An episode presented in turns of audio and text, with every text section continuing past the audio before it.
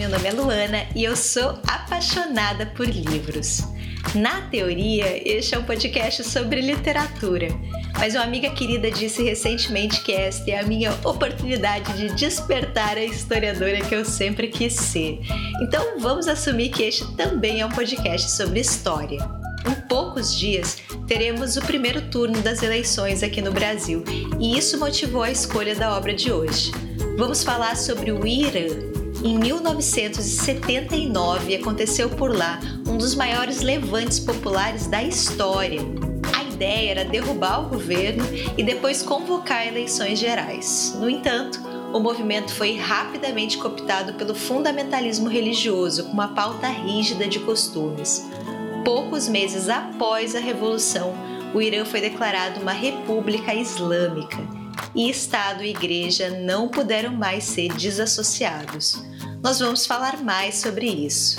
E acreditem, respeitando as singularidades de cada país, dá para traçar vários paralelos com o Brasil. O livro de hoje fala sobre um período histórico efervescente de luta e resistência da população, sobre pessoas que foram presas e torturadas por suas ideias. Senhoras e senhores, o episódio de hoje será dedicado a Saar Deliane e seu romance Filhos do Jacarandá.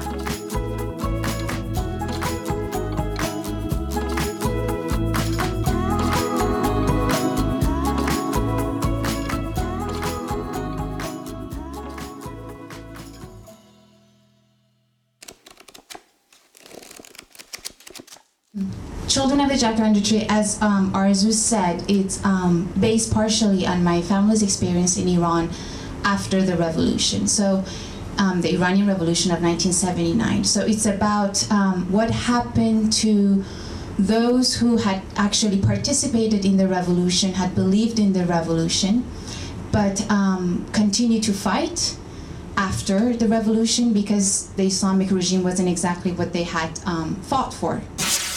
Well, I think because they were my parents' stories and they were um, full of you know pain and um, and grief and so much that they had lost. I think the responsibility of telling those stories and doing justice to them was the most difficult thing. And I did, I do still feel very responsible for these stories. And it's their lives, it's what happened to them that changed everything, you know, so I couldn't take it lightly. Espero que gostem desse episódio.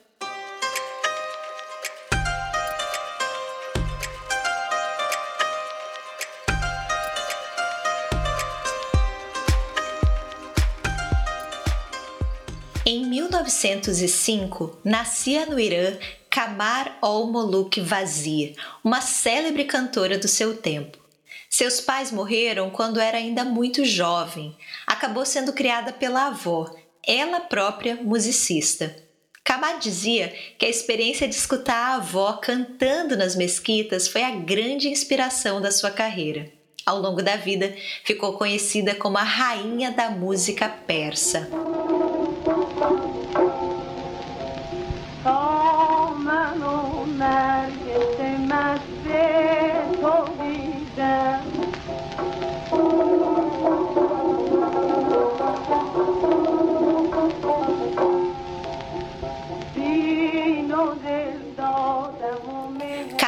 Foi a primeira mulher do seu tempo a cantar em público sem usar um véu. Tornou-se um símbolo das mudanças sociais e culturais registradas no Irã na primeira metade do século XX. Durante a vida de Kamar, o véu islâmico chegou a ser banido em locais públicos. É difícil para nós imaginarmos, mas nessa época, em alguns bairros da capital, mulheres frequentavam bares e usavam mini saias. Inclusive, existia no país um plano estatal de emancipação feminina.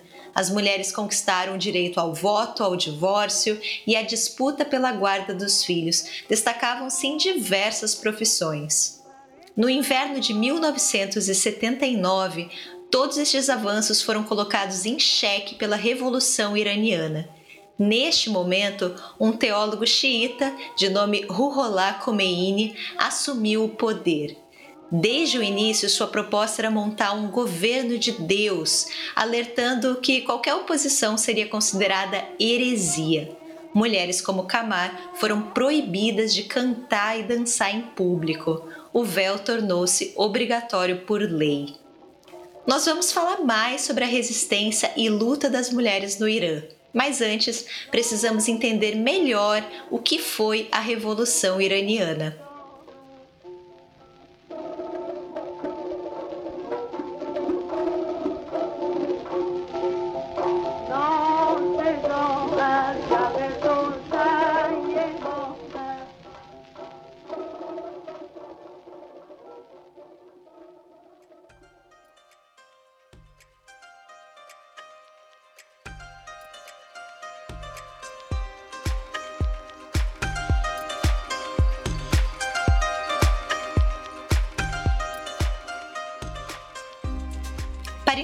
A Revolução Iraniana, precisamos antes falar sobre a Inglaterra. Os ingleses sempre cobiçaram o Irã. No século XX, o motivo principal desse interesse era o petróleo. O país possui a terceira maior reserva do mundo. O petróleo é uma fonte de riqueza, sem dúvida, mas também transforma a região em um alvo. Por exemplo, durante a Primeira Grande Guerra, o Irã não combateu diretamente, mas apoiou os britânicos com logística e petróleo. Esse papel estratégico fez com que o território fosse invadido, transformando-se em campo de batalha. Estima-se que 8 milhões de iranianos morreram em consequência do conflito. Durante muitas décadas, os ocidentais controlaram a indústria petrolífera do Irã. E para garantir os seus interesses na região, a Inglaterra manteve uma postura absolutamente intervencionista. Por exemplo, em 1921 apoiou um golpe de Estado que derrubou um regime constitucional e instalou em seu lugar um novo líder. Este monarca, que adotou o nome de Reza Pahlavi, fez da ocidentalização a marca registrada do seu governo. Defendia a modernização do Irã e uma educação laica. Muitas conquistas das mulheres aconteceram justamente neste período. Porém, essa reestruturação do país acontecia de maneira brutal e impositiva. Como outras ditaduras, o regime utilizava o exército como sustentação de suas políticas públicas. Soldados patrulhavam as ruas da cidade, arrancando à força vestimentas julgadas retrógradas, inclusive o véu das mulheres. Protestos contra o governo eram duramente reprimidos. Num dos episódios mais sangrentos, o regime esmagou uma manifestação pacífica de religiosos em um santuário, deixando centenas de mortos. Como dito antes, Reza Pahlavi, que chegou a ser chamado de chá dos chás, ocupou o poder com o apoio da Inglaterra. Porém, acabou tomando decisões que desagradaram os ocidentais. Por exemplo, manteve o Irã neutro durante a Segunda Grande Guerra. A Inglaterra, adivinhem, interveio com um novo golpe de Estado. Em 1941, invadiu o país, obrigando o monarca a abdicar da sua posição. Assumiu o filho de Reza Pahlavi, Mohammed, que se comprometeu a liderar um governo favorável às potências estrangeiras, dando continuidade ao processo de modernização e industrialização do Irã. Esta é uma fala do Shah Mohammad Reza Pahlavi em 1974. I think that our, our country in the next 10 years will be what you are today. In the next 25 years, according to other people, I'm not saying that, will be among the five most prosperous countries of the world. Apesar dos avanços tecnológicos e mesmo sociais, a população iraniana se ressentia da postura subserviente de Pahlavi em relação aos países ocidentais. Vale mencionar que a insatisfação unia setores muito distintos da sociedade: liberais, conservadores, comunistas, estudantes, religiosos, todos desejavam o fim da dinastia Pahlavi. A repressão estatal a qualquer forma de dissidência continuava implacável.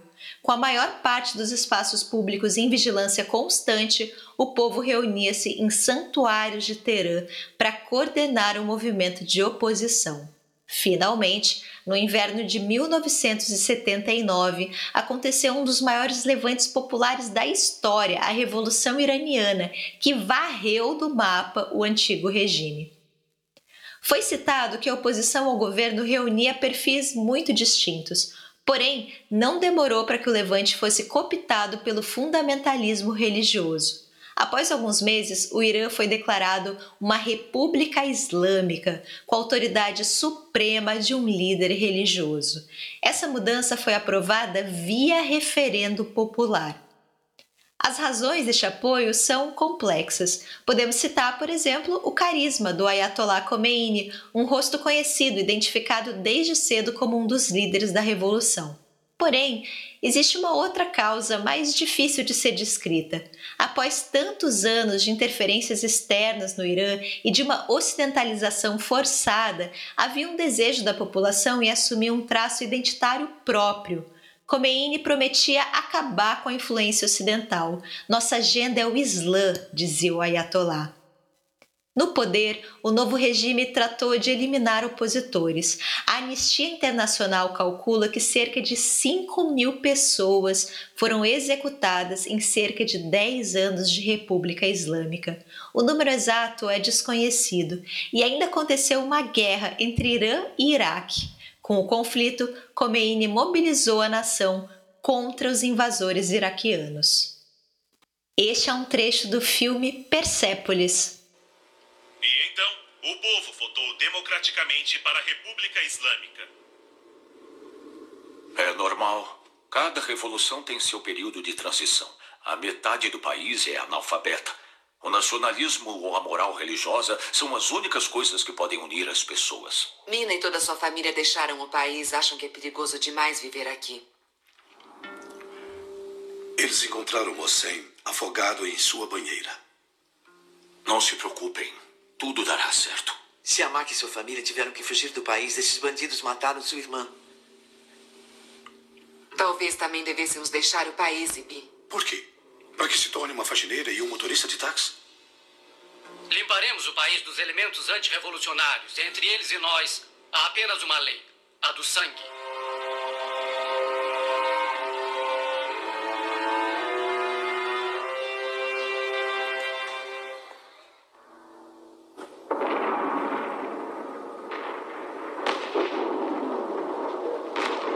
Depois da Revolução, o Iraque atacou o Irã. Saddam aproveitou da fraqueza do país para bater. A Revolução e as evacuações massivas operadas no exército tinham nos enfraquecido terrivelmente. Em nome da luta contra o inimigo exterior, o Estado iraniano exterminou o inimigo interno. Quer dizer, os antigos oponentes ao regime do Shah. As prisões e execuções se tornaram correntes. Todo mundo tinha medo. O novo governo aproveitou isso para instaurar leis ainda mais repressivas. Em dois anos, nosso cotidiano mudou de cara. E nós também. Faltou falar um pouco sobre a situação das mulheres no Irã, que é bastante ambígua. Por trás das restrições impostas após o levante de 1979, existe um processo de inegável emancipação. As iranianas podem trabalhar em todas as áreas, inclusive na política e em cargos públicos. Comandam ministérios, tribunais, empresas e organizações. 90% das mulheres são alfabetizadas e nas universidades, que são mistas, há mais alunas do sexo feminino do que masculino. Porém, o depoimento de uma mulher nos tribunais vale menos que o depoimento de um homem. Somente o adultério feminino é passível de execução. Manifestações artísticas estão sujeitas a um rígido código moral e mulheres não podem se apresentar para uma plateia masculina. Por lei, deve-se cobrir o corpo de forma a não deixar suas formas à mostra. E também é obrigatório esconder o cabelo. Apenas mãos e rosto podem ser exibidos em público. Vale ressaltar que as mulheres tiveram papel central na Revolução Iraniana. Durante as manifestações, a militância feminista islâmica chamou as iranianas às ruas defendendo uma maior participação feminina nas lutas sociais. Após a instauração da República Islâmica, foram presas, torturadas e muitas vezes executadas. O livro sobre o qual falaremos hoje trata de algumas dessas mulheres. Mas antes, vale conhecer um pouco mais sobre a autora da obra, a iraniana Saar Deliani.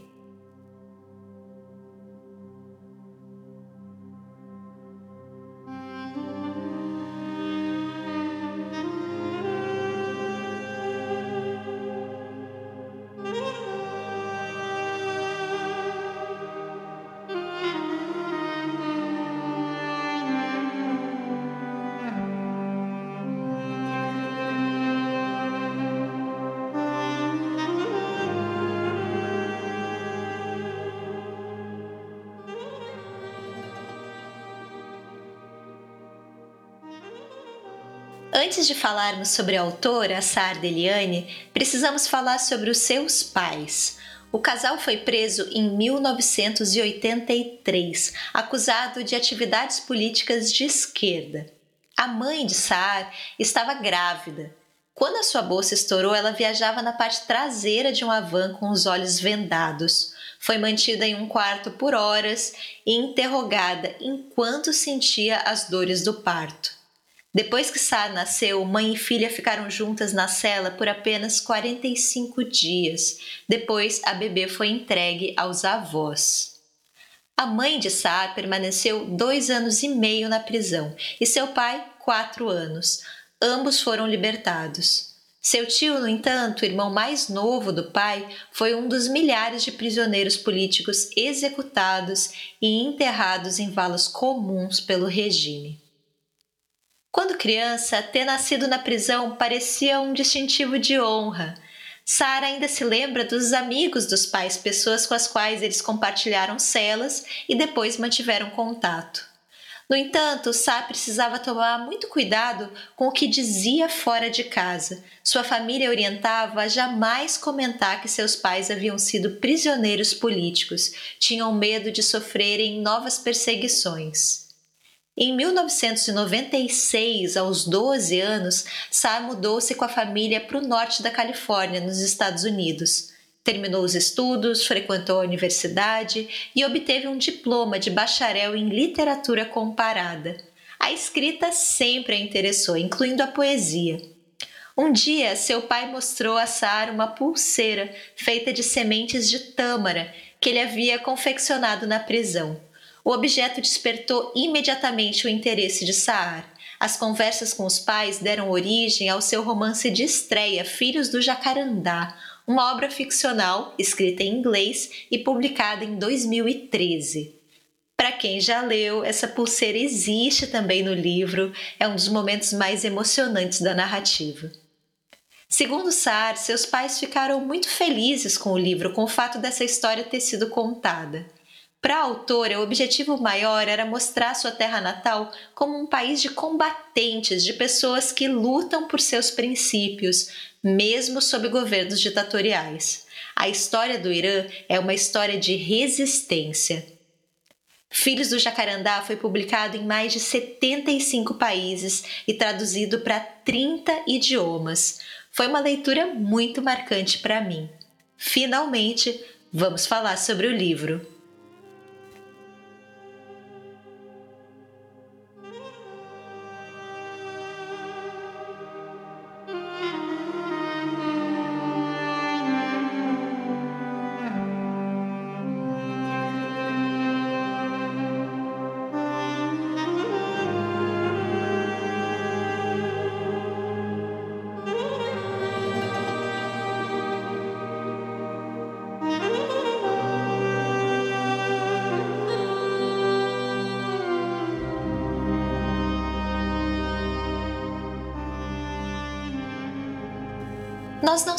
Sabíamos se conseguiríamos ou não derrubar o regime. De certa forma, não era essa a questão, era maior que isso. Queríamos que o mundo inteiro soubesse que existíamos e que estávamos despertos e não tínhamos medo. Queríamos mostrar a todos que a nossa geração havia crescido, que tínhamos voz e que queríamos e podíamos tomar decisões. Ele fez uma pausa, entrelaça os dedos, sua voz pulsa com fervor. Os mais bonitos eram os protestos silenciosos. Não era uma coisa planejada com antecedência, simplesmente acontecia. Era o que atestava a enorme harmonia que havia entre nós. Neda se lembra de ver as imagens de um imenso mar de gente andando em silêncio por uma larga ponte. Num silêncio tão grande que ela achou que podia ouvir o som das batidas dos corações. Havia mulheres de véu, homens com lenços verdes amarrados na testa, jovens e velhos, passando diante do olho perplexo da câmera. Uma comprida bandeira verde flutuava acima de todos, erguida pela multidão. Depois de alguns instantes, um trovão irrompeu quando os manifestantes quebraram o silêncio, batendo palmas em uníssono. Houve risos quando estranhos se uniram àquela explosão entusiasmada. Logo as palmas ganham impulso, jorrando da tela para dentro da sala, como pingos de chuva tamborilando no telhado.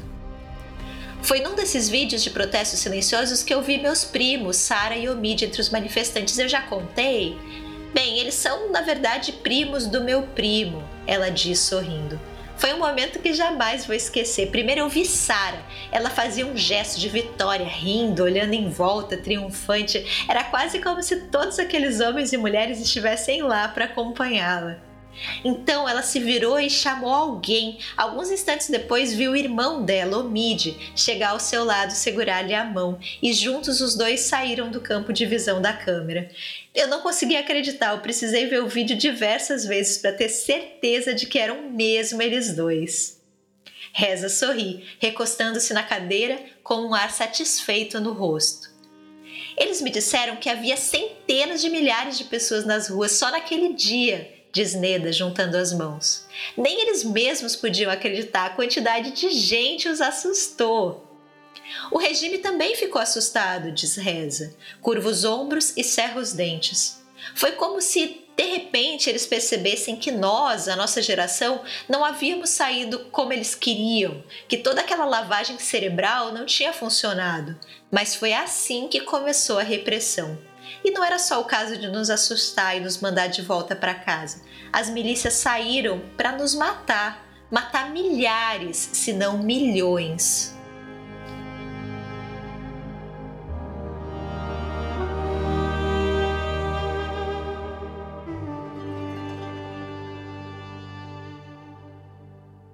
O livro Filhos do Jacarandá foi escrito pela iraniana Saar Deliani e publicado nos Estados Unidos em 2013. A história inicia no começo dos anos 80, quando uma jovem grávida chamada Azari estava prestes a dar à luz em uma prisão de Teherã. Ela foi presa com o marido, acusada de atividades antirrevolucionárias. O casal participava de reuniões clandestinas, imprimia folhetos, lia livros proibidos e protestava contra intervenções em universidades. Eram, portanto, oposição ao regime islâmico recém-estabelecido. Quando se tornou prisioneira, Azar estava grávida. Anos antes, o casal havia participado do levante popular que destronou o monarca do Irã. Marido e mulher choraram e comemoraram a tão sonhada insurreição. Mas logo perceberam que algo havia dado errado. Homens de rostos severos e bocas cheias de raiva, falando em nome de Deus, apresentaram-se como os únicos representantes legítimos da revolução. Fecharam jornais, baniram partidos políticos e eliminaram dissidentes.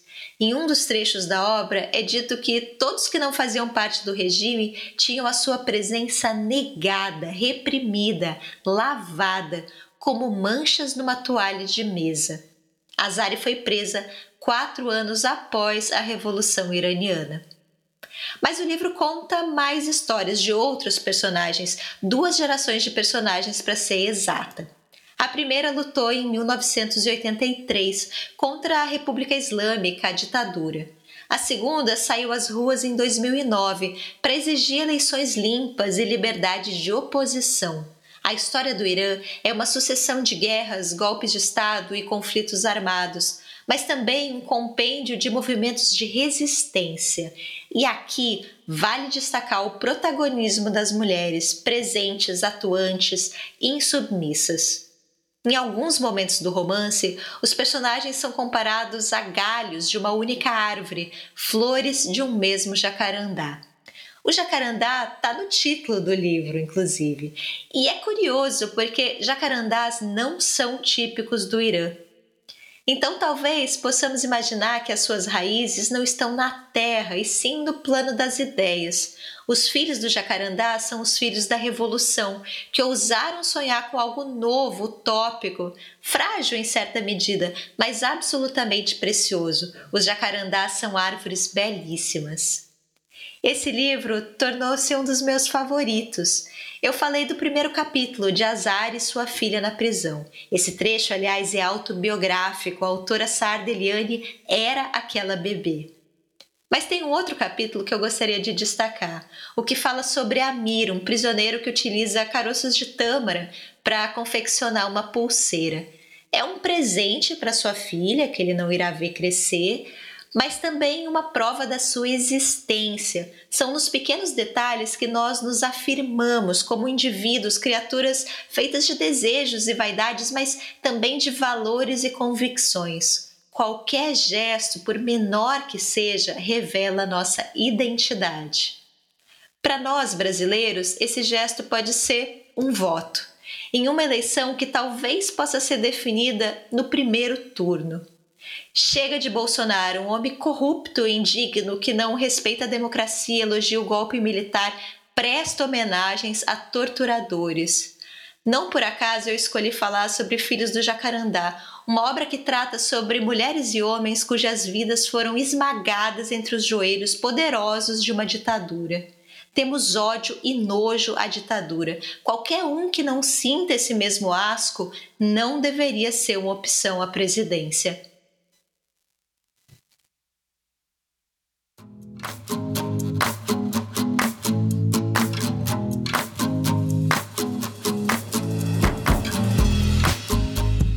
Por hoje é só. Siga o Abstração Coletiva no YouTube, Instagram e na sua plataforma de áudio predileta. Para quem escuta no Spotify, vai um pedido especial. Avalie o podcast no aplicativo, que isso ajuda muito. Gostou do programa? Acompanhe o projeto. Nosso próximo episódio será sobre a obra Esperança para Voar, de Rutendo Tavengervei, um livro do Zimbábue. Este episódio usou trechos de entrevistas disponibilizadas no YouTube, nos canais da Orion Publish Group e Bill Kenower. Foram utilizados ainda trechos de produções audiovisuais Last Person Shah, uma produção de Anson Media, e Persepolis, de Marjane Satrapi e Vincent Parronal. Todos os links, músicas utilizadas e referências bibliográficas estão na descrição do episódio. Abraços e até mais!